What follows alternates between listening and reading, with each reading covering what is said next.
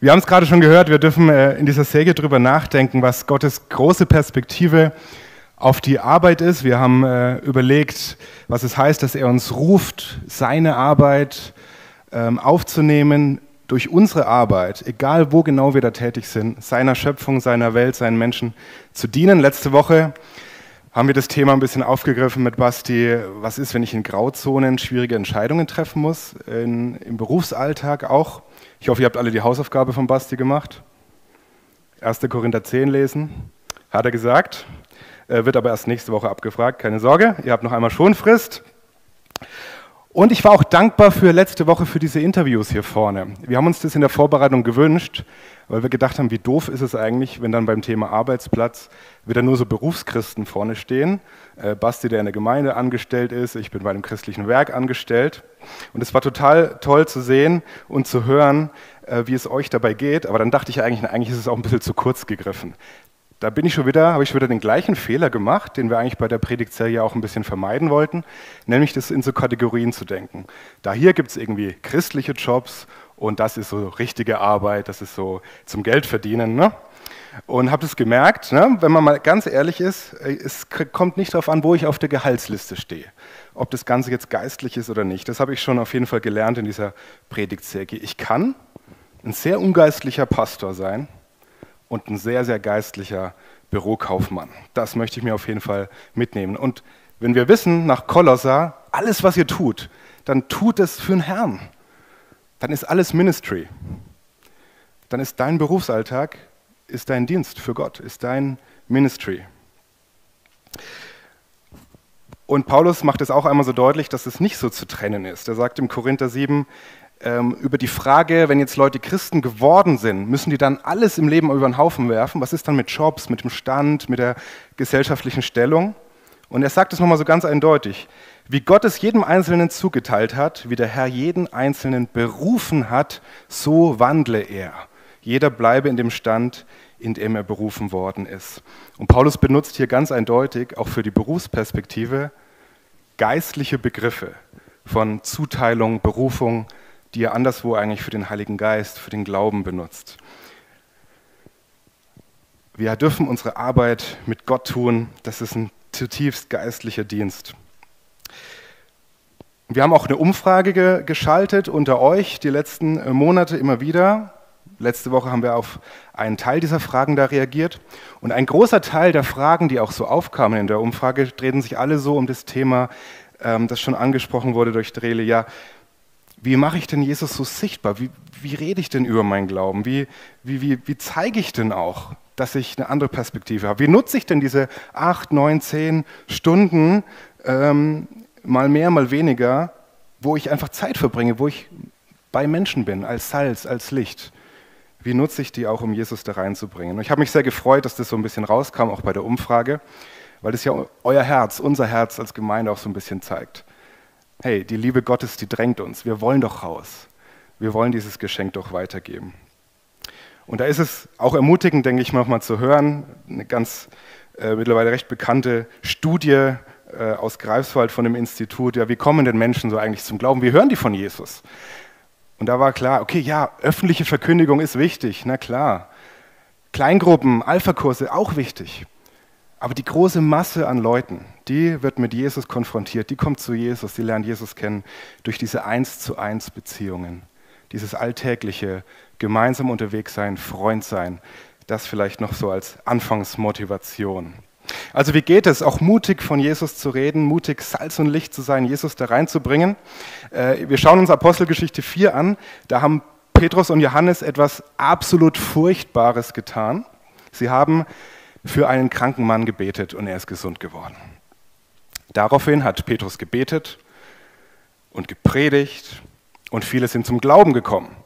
Petrus und Johannes sind daraufhin auch irgendwo hingekommen, äh, aber halt ins Gefängnis. Und es gab eine Anhörung und da lesen wir Folgendes. Die hohen äh, Machtinhaber ließen dann Petrus und Johannes vorführen und begannen das Verhör. Mit welcher Kraft und in wessen Namen habt ihr den Gelähmten geheilt, wollten sie wissen.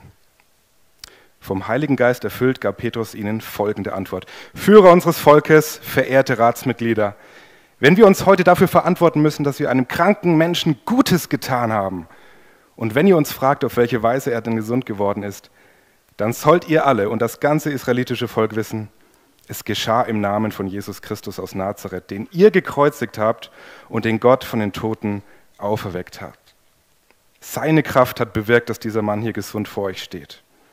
Jesus Christus ist der Stein, den ihr, die Bauleute, voller Verachtung beiseite geschoben habt und der nun zum Eckstein geworden ist. Bei niemanden anderen ist Rettung zu finden unter dem ganzen Himmel. Es ist uns kein anderer Mensch, ein anderer Name gegeben, durch den wir gerettet werden können.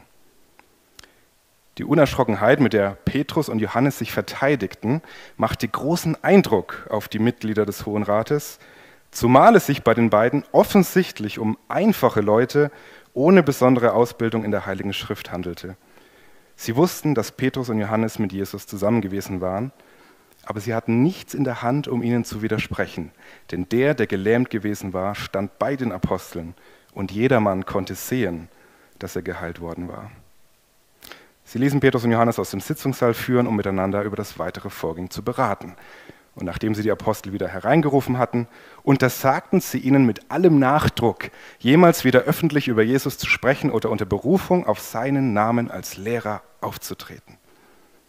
Aber Petrus und Johannes erwiderten, urteilt selbst, ob es vor Gott recht ist, euch mehr zu gehorchen als ihm. Uns ist es auf jeden Fall unmöglich, nicht von dem zu reden, was wir gesehen und gehört haben. Wow. Eigentlich vielleicht eine relativ moderne Situation. Kennt der eine oder andere vielleicht auch. Der Glaube kommt in, zum Gespräch irgendwie, es wäre Zeit, mal zu erzählen, und dann kommt irgendwie so ein Widerstand. Ja? Vielleicht irgendein Gegenargumente, Widerstand, äh, Kritiken, vielleicht konkrete Verbote, eine komische Atmosphäre, wo gleich wird, klar wird, okay, es ist nicht irgendwas. Es ist nicht wie wenn ich über Dortmund, Stuttgart, Bayern diskutiere, wo jeder gleich voll dabei ist. Irgendwie ist das ganz anders, weil das auch irgendwie ein geistlicher Kampf ist. Irgendwie ist es was Besonderes. Menschen wissen intuitiv, es ist was Besonderes. Es geht hier ums Ganze. Es ist eine entscheidende Frage. Und das erklärt so ein bisschen auch, warum da oft so eine Atmosphäre dann herrscht. Ein bisschen Widerstand ist, wo wir ganz viel Mut brauchen auch. Ich erlebe das selber auch. Ähm, manche Themen fallen viel, viel leichter und dann plötzlich, hey, jetzt müsste ich doch den Mund aufmachen. Und da brauche ich wirklich Gebet und sagen, jetzt, jetzt brauche ich Mut. Und da hilft es, einfach mal zu wissen, ja, aber es geht hier auch ums Ganze. Es ist ja auch oft eine wirklich seltsame Atmosphäre, ein geistlicher Kampf. Und das kann dann erst recht Mut geben, allein das mal zu wissen, es ist wichtig. Und deswegen, deswegen braucht es Mut. Und vielleicht auch Kreativität. Was ich total bewundernswert finde, Petrus und Johannes, die lassen sich davon ja nicht abschrecken. Also großes Verhör, mächtige Leute, Redeverbot, aber sie sagen in dem Moment ganz klar, nee, wir können es nicht lassen. Wir machen das ganz klar, wir werden es nicht lassen können. Werft uns wieder ins Gefängnis, wir können es nicht lassen. Wir geben euch dieses Versprechen nicht. Und ich frage mich, wow, wo kommt dieser Mut her? Und ich habe ein bisschen drüber nachgedacht und ich glaube, dass ein wichtiger Punkt ist, die beiden wussten aus tiefster Überzeugung, aus Erleben heraus, sie wussten, dass das, was sie zu sagen haben, dass das die Wahrheit ist. Sie haben die Wahrheit auf ihrer Seite, sie waren ergriffen von dieser Wahrheit. Das war nicht nur irgendeine Idee, es war nicht nur, nicht nur irgendein Verein, den sie repräsentiert haben, ich, nicht nur irgendeine Meinung unter vielen. Es war die Wahrheit. Und immer wenn da von der Wahrheit die Rede ist, auch wenn Jesus sagt, ich bin der Weg, die Wahrheit und das Leben, da geht es nicht nur um irgendeine Idee unter vielen, sondern da geht es um die ganze Wirklichkeit, um die Wahrheit über das ganze Leben, das tiefe Geheimnis dieser Welt. Darum geht es. Und Petrus und Johannes wussten, wir haben das erfahren, wir wurden davon ergriffen. Und diese Wahrheit, die kann ich nicht kaputt machen, die bleibt die Wahrheit, auch wenn sie mich vor das Gericht führen, auch wenn sie mich einsperren. Die Wahrheit, die kann man nicht kaputt machen. Die bleibt. Das heißt, auch wenn du in Gesprächen bist und denkst, oh, welche Worte soll ich jetzt finden und was sage ich jetzt eigentlich und du kannst diese Wahrheit nicht kaputt machen. Geh doch einfach mutig drauf los, offen und ehrlich. Erzähl von deinem Glauben. Du kannst diese Wahrheit nicht kaputt machen. Wahrheit bleibt Wahrheit heute bis in alle Ewigkeit. Und vielleicht macht es auch ein bisschen Mut. Was hier ja aufgefallen ist, Petrus und Johannes waren ungebildete Leute, Laien. Und das hat die, glaube ich, richtig gejuckt. Die können uns jetzt was sagen, die wollen uns was über die Wahrheit erzählen, die wollen uns was über Gott erzählen. Ja, weil es keine eigene Idee ist, weil sie von Jesus erzählt haben, weil sie von der Wahrheit erzählt haben. Sie waren ergriffen von der Wahrheit. Und vielleicht ist euch das auch aufgefallen, die Machthaber hatten keine Gegenargumente. Ja, die konnten die einsperren. Die konnten Gewalt anwenden, aber die konnten gegen diese Wahrheit nichts ausrichten. Sie hatten keine Gegenargumente. Du kannst diese Wahrheit nicht kaputt machen. Und ich glaube, ich kann es mir gut vorstellen, Petrus und Johannes haben sich an ein Wort von Jesus erinnert, als sie da vor dieses Gericht geschleppt wurden. Jesus hat ihnen Mut gemacht. Einmal, das lesen wir in Lukas 12, für genau diese Situation, wenn man konfrontiert ist, wenn man Auskunft geben soll über die Hoffnung. Wenn man euch in den Synagogen vor Gericht stellt oder euch vor die Behörden und die Machthaber führt, dann macht euch keine Sorgen, wie ihr euch verteidigen und was ihr sagen sollt. Denn wenn es soweit ist, wird euch der Heilige Geist zeigen, was ihr sagen müsst. Das Schöne ist doch, wir sind nicht alleine unterwegs. Jesus, die Hoffnung auf Herrlichkeit, lebt in uns. Und wir als sein Licht tragen das weiter in die Welt. Natürlich kann man sich ein bisschen vorbereiten. Mir hilft es auch manchmal, wenn ich weiß, oh, heute, da werden wieder viele Gespräche kommen, dass ich bete, dass ich mir auch frage, okay, wenn die und die Frage über Kirche, Glaube, Gott kommt, oh, da hätte ich richtig Angst heute davor. Wenn ich mir überlege, was wäre meine Angstfrage, kannst du auch mal machen. Das einfach mal vorzubereiten. Wie, wie würde ich darauf antworten? Vor der Frage, vor dem Thema, wenn das Gespräch so verläuft, da hätte ich so viel Angst vor, und dann bet doch mal drüber. Wie, wie spricht Jesus zu dem Thema rein? Wie würde Jesus diese Frage beantworten? Bring das Gespräch auf Jesus. Oder mach's für Jesus, wenn du mit Fragen konfrontiert wirst, wo du jetzt gar nicht so weißt, wie soll ich antworten. Mach's wie Jesus. Was hat Jesus gemacht? Gegenfragen gestellt. Wunderbare Gegenfragen gestellt, die ins Herz treffen, die auch so ein bisschen aus der Defensive zur Offensive gehen, die die Leute auch herausfordern äh, sich selber zu hinterfragen. Stell doch mal Gegenfragen. Ähm, warum glaubst du denn nicht? Was, was ist denn dein Eindruck? Wie sieht denn der Gott aus, an den du nicht glaubst? Beschreib mir das mal.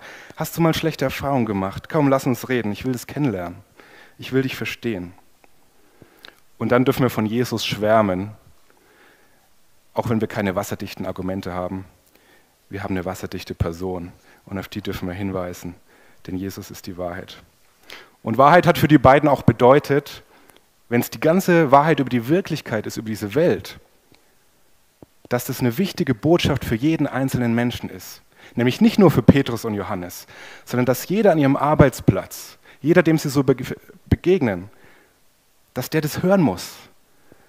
Dass es die Wahrheit ist, die jeden einzelnen Menschen betrifft. Wenn Jesus die Welt retten will, dann bedeutet es doch, er will jeden einzelnen Menschen erreichen und retten. Das heißt, diese Botschaft, die muss jeder hören. Wir können es doch nicht lassen, davon zu erzählen weil es die eine befreiende Wahrheit ist, die gute Nachricht vor der Liebe Gottes und der Errettung in Jesus Christus. Die muss doch zu den Leuten. Die muss raus. Die hatten die Wahrheit auf ihrer Seite. Und ich weiß nicht, ob du schon mal ein schlechtes Gewissen hattest, wenn du Weihnachtsgeschenke eingekauft hast. Ähm, ich glaube, ich habe mich immer total gefreut, weil ich genau wusste, die anderen, die werden sich auch freuen. Ich habe gerne mit großer Vorfreude Weihnachtsgeschenke gekauft. Mache ich jetzt dann auch bald wieder. Ich freue mich auf den Moment, wenn der andere sich dann auch freut. Und ich weiß ja, ich gebe mir Mühe. Ich habe ein gutes Geschenk. Das ist gut.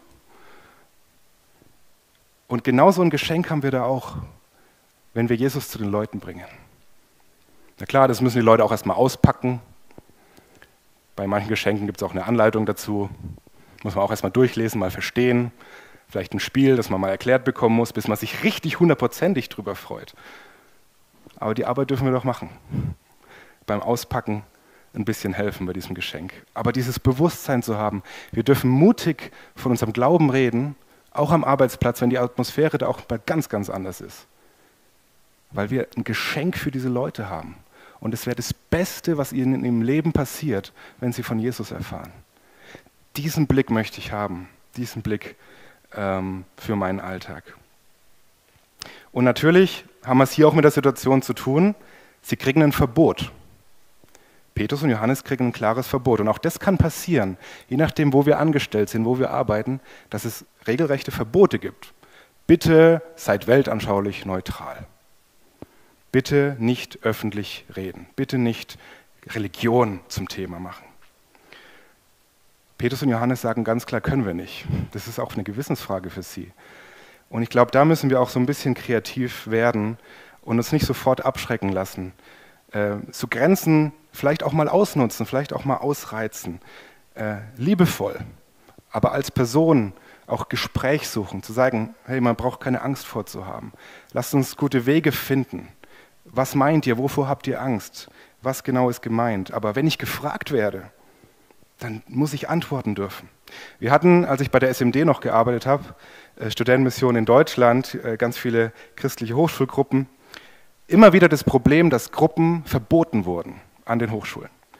Ihr dürft als christliche Hochschulgruppe keine Werbung mehr für den Glauben machen, ihr bekommt keine Räume mehr für Vorträge. Und da hat sich der SMD, weil das dann viel vorkam, die Mühe gemacht, ähm, auch mal ein Symposium zu veranstalten, einen Verfassungsrechtler einzuladen, Journalisten einzuladen, zu sagen, Moment mal, das ist doch unsere Religionsfreiheit.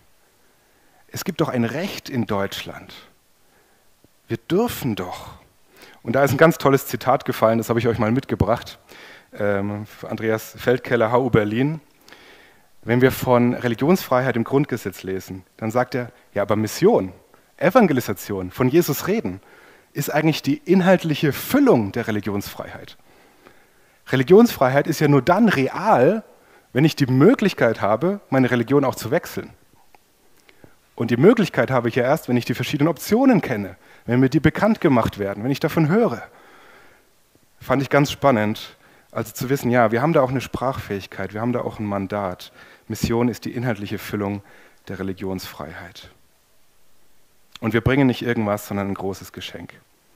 Aber gerade in diesen Problemsituationen, glaube ich, ist es umso wichtiger, dass wir als Person integer sind und gut auftreten und diesen Glauben nicht nur auf der Sachebene irgendwie argumentativ ähm, ja, zur Diskussion stellen, vertreten, sondern dass wir als Personen da sind, die die Liebe Gottes, den Charakter Jesus auch in diese Welt tragen. Das führt mich nämlich zu dem anderen Punkt, warum ich glaube, warum die beiden so mutig waren. Sie sagen, wir können es doch nicht lassen, von dem zu reden, was wir gesehen und gehört haben. Das heißt, sie haben etwas gesehen und gehört. Dieser Kranke wurde geheilt. Gott hat Wunder getan. Und ich bete darum, dass Gott wieder mehr und mehr Wunder tut, auch in unserem verschlafenen, ungeistlichen Deutschland oft. ich glaube, wir brauchen das so sehr, dass Gott da auch aufweckt und uns was zum Reden gibt. Aber wir können auch gleichzeitig dafür sorgen, dass es was zum Reden gibt. Und, und mutig, mutig beten und mutig äh, Jesus in unsere Arbeitsplätze reintragen. Ihr erlebt es vielleicht auch so, dass wir ja in einer Kultur leben, ja, postmodern, pluralistisch, wo die Leute nicht so richtig über Wahrheit diskutieren. Da kann ich zehnmal sagen, Jesus sagt das, Jesus dies und schau doch mal das an. Das mag vielleicht nett klingen, aber Leute die bilden sich ihr Bild über die Welt, über die Wahrheit, die Wirklichkeit, nicht mehr über Argumente. Kommt auch noch vor, aber die breite Masse, die sagt, was wahr ist für mich, ist, was ich erlebt habe, was ich sehen kann, was ich fühlen kann. Und für mich ist es oft die Nummer eins Schwierigkeit, wenn es um Glaubensgespräche geht, nicht zu überlegen, was sage ich denn dann, sondern wie komme ich überhaupt in so ein Gespräch? Wie beginnt so ein Gespräch? wie ist der Anknüpfungspunkt? Petrus und Johannes hatten so einen. Und jetzt schimpfe ich immer so ein bisschen über die aktuelle Zeit und die Postmoderne, wo keiner mehr so richtig Argumente wälzen will. Aber wir haben da im christlichen Glauben auch eine wunderbare Antwort darauf, wie wir diese Apathie durchbrechen können, wie wir Menschen zum Nachdenken bringen können. Ich lese gerade ein spannendes Buch über die Ausbreitung so des Christentums in den ersten Jahrhunderten. Und wenn wir so von der aktuellen Zeit reden, sehen wir eigentlich, die Bibel sagt es ja auch, es gibt nichts Neues unter der Sonne. Im Römischen Reich war die Situation oft ganz genauso. Absolut pluralistisch. Da wurde nicht diskutiert, welcher Gott ist jetzt der wahre, bei den vielen tausend Göttern. Da konnte man gut noch einen mehr unterbringen. Aber was da aufgefallen ist, welche Relevanz dieser Glaube im Alltag hatte, wie es wirklich sichtbar und erlebbar wurde für die Leute. Das ist so sehr aufgefallen, dass es sogar an höchster Stelle der Kaiser mitbekommen hat. Und der letzte heidnische Kaiser, ähm, Julian im Jahr 360, von dem ist ein Brief überliefert, und da steht folgender Absatz drin. Warum beachten wir nicht, wie die Freundlichkeit der Christen gegenüber Fremden, ihre Sorge um das Begräbnis ihrer Toten und die Schlichtheit ihres Lebensstils so viel dazu beigetragen hat, ihre Sache zu verbreiten? Es ist beschämend, dass es unter den Juden keine Bettler gibt und die Christen, abgesehen von ihren eigenen Armen, auch unsere Armen unterstützen. Die tätige Liebe, das gelebte Evangelium hat das römische Reich infiltriert, Stück für Stück, nach und nach, dass irgendwann sogar der Kaiser schaut, hoppla, das ist ja beschämend. Dass deren ihr Glaube irgendwie viel handfester wird, sichtbarer wird, deutlicher wird, lebendiger wird als unsere tausend Götter. Und das Buch erzählt weiter, dass die Christen bekannt dafür wurden, auch fremde Tote zu bestatten, die irgendwo abgelegt wurden. Dass sie Säuglinge aus dem Tiber gefischt haben, die in der römischen Kultur ungewünscht waren, die sie adoptiert haben, aufgezogen haben, als eigene Kinder angenommen haben. Und das hat die Leute zum Nachdenken gebracht. Wow, was ist das für ein Gott, der euch so eine Perspektive schenkt? Also die Menschen haben etwas von dem Evangelium geschmeckt, gesehen oder besser gerochen. Gerochen deshalb, weil Paulus das einmal so schreibt. 2. Korinther 2,14, da sagt er, Gott aber sei Dank, der uns alle Zeit in Christus triumphieren lässt und den Geruch seiner Erkenntnis durch uns an jedem Ort offenbar macht. Der Geruch seiner Erkenntnis. Im Englischen steht da oft The Aroma of Christ. Das Aroma Christi, der Duft Christi. In Korinth, das war ja so ein bisschen Fashion-Victim-Stadt, so wie Paris, London heutzutage. Sehr eitle Bevölkerung, ne? neueste, neueste Hits, alle, immer zu, neueste Fashion. Und äh, es wird angenommen, dass er doch darauf anspielt, dass Leute hauptsächlich gute, teure Parfums tragen. Und wahrscheinlich ist er durch die Stadt gelaufen und ständig kam irgendeine Duftwolke auf ihn zu. Und er sagt, hey, was wäre, wenn wir Christen das Aroma von Jesus, den Duft von dem Evangelium durch die Straßen tragen würden? Wenn wir Salz und Licht sind, dass das die Menschen sehen, riechen, schmecken, erleben. Und dann haben die was zum Nachdenken. Wie kann das im Alltag für uns heute, 2000 Jahre später, auch aussehen, zu dem, was uns die römischen Christen schon vorgelebt haben. Ich habe ein kleines Video mitgebracht, ähm, wie jemand das bewusst gelebt hat, dieses Aroma zu verbreiten. Äh, ist auf Englisch das Video, aber es ist, glaube ich, kein Problem für uns. Äh, man kriegt den Sinn, glaube ich, sehr gut mit.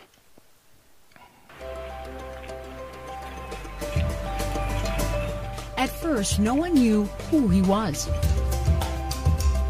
we started uh, noticing this young man standing at the door, holding the door for um, 20 minutes at a time, five minutes at a time, day after day. Most people didn't know his name, so they simply gave him one. We call him Doorman. The doorman. The doorman. We call him the doorman. Have a good day. Thanks. See you later. Bye bye. It's kind of scary to go to school. I didn't really want to. Every day I walked through the halls, I kind of felt like I was a ghost, kind of. Yeah. School has been hard on Josh Yont. He was bullied every day for years. They just tell me I'm I'll never be good enough. It kind of tore me apart inside. Josh and his family moved to London last year.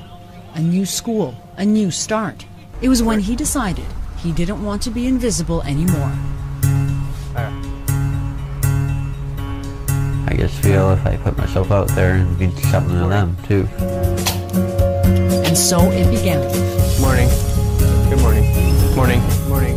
Welcome.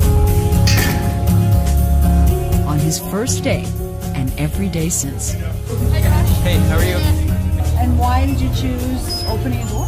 Um, just uh, simple and uh, just uh, welcome and just uh, effective. People appreciate it. Welcome. I kind of surprised everybody at first because, you know, no one's really that nice at high school. It's high school. I thought it was pretty strange. But after a while, I knew that he kept on doing it, so I thought it was good. First it was like, oh, he's opening a door. Why? And plus, But instead of becoming a target again, something remarkable happened.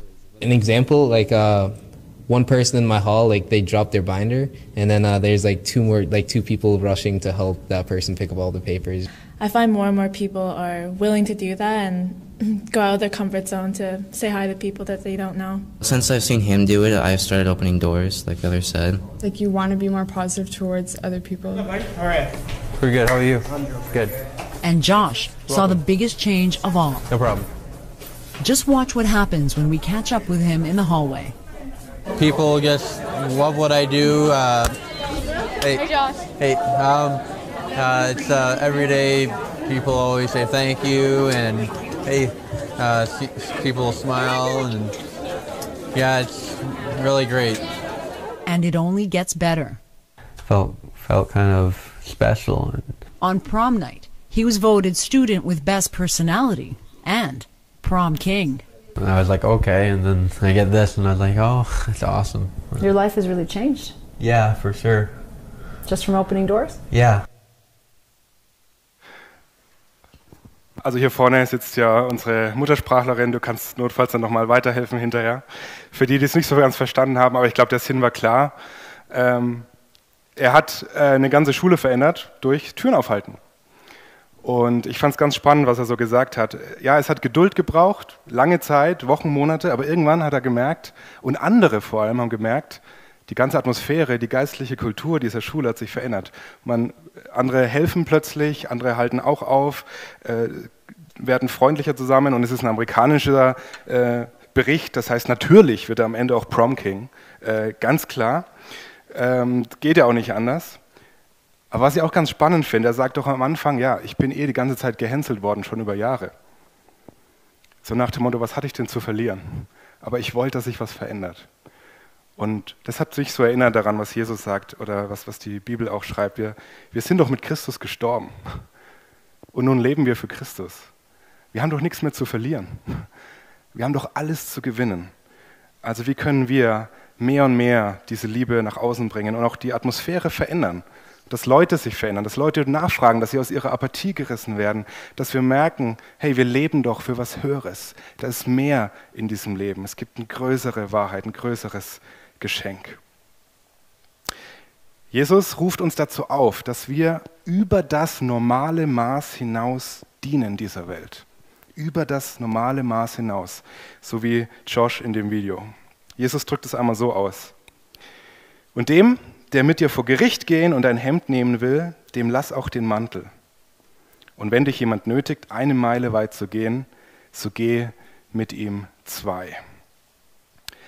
Er spielt höchstwahrscheinlich darauf an, dass es damals ein Recht gab, dass römische Soldaten, die ja schwer bepackt waren, dass die jedem x-beliebigen Zivilisten den Befehl geben konnten, das Gepäck eine Meile weit zu tragen. Das war Recht damals. Und wenn du gerade auf dem Weg zum Markt warst oder irgendwohin, du hattest keine Ausrede, du musstest diesem Soldaten das Gepäck tragen und eine Meile weit laufen. Und das war üblich. Das war nicht nur für die Christen, das war der ganz normale Standard der Nettigkeit sozusagen, das Gesetz damals. Aber Jesus sagt, ihr sollt über das übliche Maß hinaus dieser Welt dienen. Trag ihm das zwei Meilen weit, dann hat er was zum Nachdenken. Dann sieht er was dafür, dass du einem, davon, dass du einem anderen Gesetz folgst. Dass du dienst, so wie ich euch gedient habe. Dann hat er was zum Nachdenken. Ich habe mal äh, mich mit einem unterhalten, der hat es äh, auch so ähnlich erlebt wie George, dass er, der war einfach im, im Büro tätig und auf seiner Etage einfach eine ganz furchtbare Atmosphäre geherrscht hat über Jahre. Äh, da war Missgunst, die Leute haben sich misstraut, ja, Mobbing, hinter der Tür reden und all das. Und er ist da reingekommen irgendwann als Christ in diese Atmosphäre und hat gesagt, boah, hier stimmt doch was nicht. Aber jetzt bin ich Salz und Licht und er wusste nicht, was er tun soll irgendwie über Jesus reden, da wollte hatte überhaupt keine Lust drauf. Und er hat angefangen zu beten. Er hat gesagt, was ist denn das Problem hier? Und Jesus hat gesagt im Gebet, kümmere dich um den Kaffee. Ich als Kaffee-Junkie finde es immer gut, wenn Jesus das sagt. Aber dann hat er nachgedacht, hey, was bedeutet das jetzt? Und dann ist er irgendwann dahinter gekommen, dass dieser ganze Streit vor allem da auch irgendwie losgetreten wurde und besteht und weiteres Feuer bekommt, weil sich alle misstrauen. Ja? Der macht seinen Kaffeedienst nicht, der putzt den Kaffeevollautomaten nicht, wenn er dran ist, der kauft nicht äh, Bohnen nach, der wirft zu wenig Geld in die Kasse, wenn er sich Kaffee gekocht hat. Eine ganze Etage in diesem Bürokomplex wurde da vergiftet. Und Jesus sagt, kümmere dich um den Kaffee. Und er hat sich dann zur Aufgabe gemacht, jeden Tag 15 Minuten früher im Büro zu, äh, zu erscheinen, äh, immer die Bohnen zu bezahlen, den Kaffee mitzubringen, Kaffee auszusetzen, dass wenn die anderen kommen, alles fertig ist, dass alles schon riecht nach Kaffee. Und er den ganzen Dienst zu übernehmen für die ganze Abteilung. Und Stück für Stück hat es diesen ganzen, die ganze Atmosphäre verändert und diesen bösen Geist wirklich gebrochen. Und plötzlich haben Leute, äh, wie Josh das auch erlebt hat, angefangen zu fragen, selber wieder angefangen, gute Dinge zu tun, gut über andere zu reden. Und dann waren sie auch wieder offen und er durfte erzählen von der Liebe Gottes und dem dienenden Herrn Jesus. Ich erinnere mich noch, als ich äh, äh, der christlichen Hochschulgruppe beigetreten bin, ähm, nachdem ich so gläubig geworden bin, ähm, dann war ich auch irgendwann zuständig dafür, so Vorträge zu veranstalten und habe da irgendwie auch Redner eingeladen. Damals war es, glaube ich, so ein Historiker, der über die Auferstehung reden sollte. Und dann musste man damals bei uns an der Uni auch mit den Plakaten, die man dann ja erstellt hat, in so ein extra Büro in der Verwaltung. Da wurde das gecheckt, ist das alles in Ordnung, entspricht es den Richtlinien der Uni und dann kommen auf jedes Plakat ein Stempel drauf, jetzt darfst du es aufhängen. Und ich habe das noch nie gemacht, ich hatte richtig Muffensausen.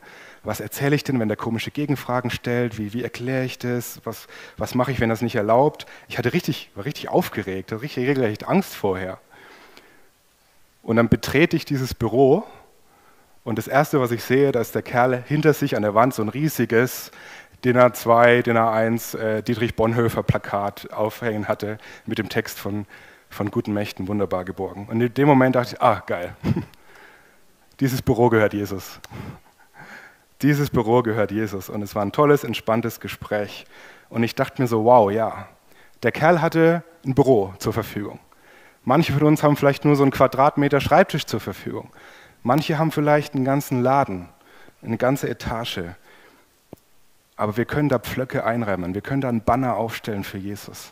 Wir können diese, dieses äh, Aroma da reinbringen. Wir können diese Atmosphäre prägen. Ich weiß nicht, ob euch das bekannt ist. Ich musste da immer wieder drüber schmunzeln, dass ja die großen Nationen, die großen Militärmächte dieser Welt sich schon seit Jahrzehnten um den Nordpol betteln. Also es hat angefangen mit Briten und Norwegern, dann haben die immer ihre Fahne hingestellt, dann sind die Nächsten gekommen mit ihren Schlittenhunden, haben die alte Fahne weg, haben die neue reingerammt. Äh, dann irgendwann haben die gemerkt, hoppla, das ist ja gar keine feste Erde drunter, das verschiebt sich ja alles, dann müssen sie es ja neu ausrechnen. Haben sie gesagt, ihr Deppen, das gehört eigentlich zwei Meter weiter links, die Fahne. Dann sind die Russen irgendwann gekommen, haben gesagt, wir sind ganz schlau, wir pflocken die Fahne am Meeresgrund rein, wir schicken ein U-Boot hin, ein Arm wird ausgefahren und wir stecken die Nordpolfahne unten am Meeresboden hin, da kann nichts mehr passieren. Haben die Amerikaner natürlich das Gleiche gemacht. Was für ein Kindergarten, oder? Aber es ist irgendwie klar, da ist meine Fahne, da ist mein Banner, das gehört mir. Und, und für mich ist es so ein schönes Bild von, von, diesen, von diesen Geschichten hier auch. Wir sind doch irgendwie darauf, dazu gerufen zu sagen, hier, das ist der Banner von Jesus. Hier steht die Flagge von Jesus, hier weht ein anderer Wind, dieses Büro, dieser Schreibtisch, diese Etage. Wenn ich hier hinkomme, dann gehört es Jesus. Und dann müssen andere schweigen. Und für mich ist es immer eine schöne Perspektive. Und auch das ist ja dieser Zuspruch. Christus in uns. Und wo wir hingehen als seine Botschafter, da ist Jesus dabei. Dieses Büro, dieser Schreibtisch, das gehört Jesus. Und dann können wir vielleicht Stück für Stück immer mutiger werden und immer mehr so Land einnehmen. Aber es beginnt auch mit kleinen Schritten, mit Gebeten, mit Kreativität. Und dann dürfen wir bereit sein, wenn die Fragen kommen, wenn wir erzählen dürfen von der Hoffnung, die in uns ist, wenn diese Apathie erstmal unterbrochen ist, wenn die Leute was sehen und schmecken von dieser, von dieser Liebe Gottes. Jetzt ist bald Weihnachten, auch wieder immer ein wunderbarer Anknüpfungspunkt. Ich habe es mir zum Beispiel zur, ähm, zur Aufgabe gemacht, eigentlich jedes Jahr für unsere Paketboten wollen wir, meine Frau und ich so kleine Päckchen. Ähm, da kommt ein bisschen Trinkgeld rein, da kommt auch was Süßes rein, aber da, bekommt halt, da kommt halt auch ein Arbeitsheft rein, ein bisschen Andachten, äh, ein bisschen Input zu sagen, hier, danke für deinen Dienst. Wir wissen das echt zu schätzen, wie ihr unter Zeitdruck für uns unterwegs seid hier. Ähm, wir haben was zum Nachdenken, was zum Genießen. Ähm, frohe Weihnachten. Kleine Dinge und verbunden mit Gebet. Und wenn es jeder von uns macht, hey, vielleicht sind die Plätze dann nach Weihnachten auch ein ganzes Stück voller. Ich will euch herausfordern, Glauben für euren Arbeitsplatz zu haben. Petrus und Johannes, die wussten, es ist die Wahrheit, sie haben gesehen und gehört, aber die sind auch dem Auferstandenen begegnet. Und es bedeutet Auferstehung, es gibt immer Hoffnung. Es gibt immer was Neues. Gott will immer was Neues schaffen, uns überraschen, uns beschenken, auch am Arbeitsplatz. Auch wenn du denkst, seit Jahren, da passiert nichts. Was soll sein? Was soll, was soll kommen? Wir haben einen Gott, der auferstanden ist, einen Gott der neuen Anfänge, der neuen Schöpfung. Lass dir Glaube für deinen Arbeitsplatz auch schenken. Glaube groß und erwarte viel von Jesus. Ihm sind diese Menschen dort sehr, sehr viel wert. Wir wollen diese Predigtserie äh, gewisserweise abschließen, aber es soll natürlich nur ein Doppelpunkt sein. Wir hoffen, dass es eine Herausforderung ist für uns, für euch, für uns alle gemeinsam, ähm, dass es rausgeht, dass diese Liebe Gottes weitergeht und dass wir eine neue Perspektive für die Arbeit haben. Und wir denken uns, ähm, geht nicht besser, als das abzuschließen, auch mit Gebet. Und ich möchte gern die bitten, nach vorne zu kommen äh, zu mir, die gesagt haben, ja, ich möchte gern mit im Gebet anleiten. Alle anderen dürfen gerne aufstehen. Ähm, wir wollen beten für unsere Arbeitssituationen, für das, was vielleicht in den letzten Wochen so aufgekommen ist an Themen. Ähm, danke, dass ihr mitbetet.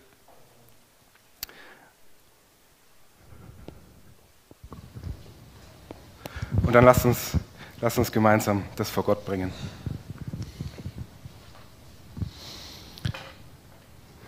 Papa, danke, dass du uns zusagst, dass du auf der Arbeit dabei bist und dass du den Begriff Arbeit für uns viel breiter machst, als wir den sehen, viel mehr als das, wofür wir bezahlt werden.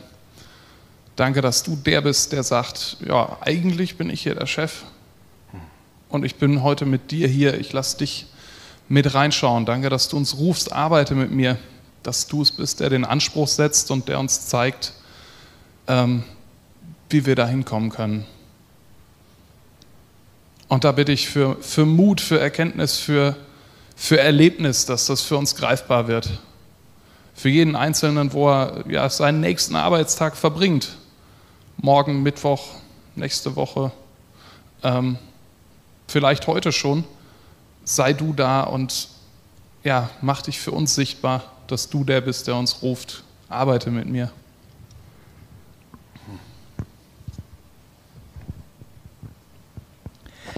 Und danke, Jesus, dass du eine Berufung auf unserem Leben, auf unser Leben gelegt hast, dass wir nicht nur einfach irgendwo hingehen, um irgendwas zu tun, sondern du hast, du, hast, du hast etwas vor mit uns, auch mit unserer Tätigkeit. Ob das jetzt angestellt ist oder ob das einfach auch eine Zeit ist, wo wir ganz bewusst für unsere Kinder da sind oder zu Hause sind. Du hast eine Bestimmung für uns und du möchtest, dass wir ja diese Bestimmung echt füllen und dass wir sie akzeptieren und mit Freude ausüben. Und ich danke dir, Herr, dass du uns auch die, ähm, die Kraft gibst in herausfordernden Situationen, in, ja, wo wir einfach keine, keinen Mut haben, wo wir Angst haben, mutvoll und voll Freude von dir zu reden. Und dass du uns auch die richtigen Worte gibst dass wir das nicht aus uns heraus tun müssen, sondern dass du, weil du mit uns dort bist, wo wir sind, uns auch alles gibst, was wir brauchen. Und ich bete ganz konkret, Herr, dass du uns Ideen schenkst für diese kleinen Dinge, die uns manchmal als zu klein erscheinen, dass wir sie tun und dass wir sie wirklich umsetzen und einen Unterschied ausmachen. Ja, und Herr, ich danke dir einfach, dass du uns an die Position gestellt hast, wo wir sind. Wie der Treli auch schon gesagt hat, ob wir jetzt Angestellte sind, ob wir ein kleines Rädchen sind oder ob wir tatsächlich einfach eine Führungskraft sind, wo wir wirklich viel auch bewegen können. Ja, und ich bitte dich für jede Entscheidung, die wir treffen im Arbeitsplatz, die sowohl Auswirkungen auf uns persönlich hat, auf Kollegen hat, auf ja, das Geschäft, auf die Arbeit selbst. Herr, ich bitte dich, dass du uns Weisheit gibst, dort einfach ja, die richtigen Entscheidungen zu treffen, wenn es auch nicht einfach ist, wenn man nicht direkt weiß, so muss man es jetzt entscheiden, wenn es einfach sehr viele Pro und Contra gibt. Ich bitte dich, dass du wirklich mit Weisheit kommst, ähm, ja, und dass du uns einfach unterstützt, Herr. Ja, Jesus, du sagst, wir sollen rausgehen, von dir erzählen, dein Evangelium verbreiten, Menschen zu Jüngern machen. Und so viel Zeit verbringen wir am Arbeitsplatz. Und wir, wir sehen oft, dass es schwierig ist, dich zum Thema zu machen, wo uns vielleicht Worte fehlen, wo uns Kreativität fehlt, wo Leute scheinbar kein Interesse haben. Und wir bitten dich, dass du wie bei Petrus und Johannes was gibst, was, ja, wovon wir reden können. Dass du uns kreativ machst, dass du uns äh, zeigst, ähm, wovon wir erzählen dürfen, was, wo wir auch wirken dürfen als Salz und Licht, wo wir deiner dienenden Liebe nacheifern können. Wir bitten dich, mach uns, mach uns da offen für. Du sagst, wir sollen die extra Meile gehen und wir bitten dich, dass, dass du uns da zuerst veränderst dafür, dass wir dienen, dass wir lieben, auch tätig. Und dann, Herr, bitten wir dich um deinen Geist in den richtigen Momenten, Geist der Weisheit, der Erkenntnis äh, und der Liebe vor allem, dass du uns die richtigen Worte gibst ähm, und Menschen erreichst. Wir bitten dich, dass du unsere Arbeit und durch uns unsere Kolleginnen und Kollegen segnest. Amen.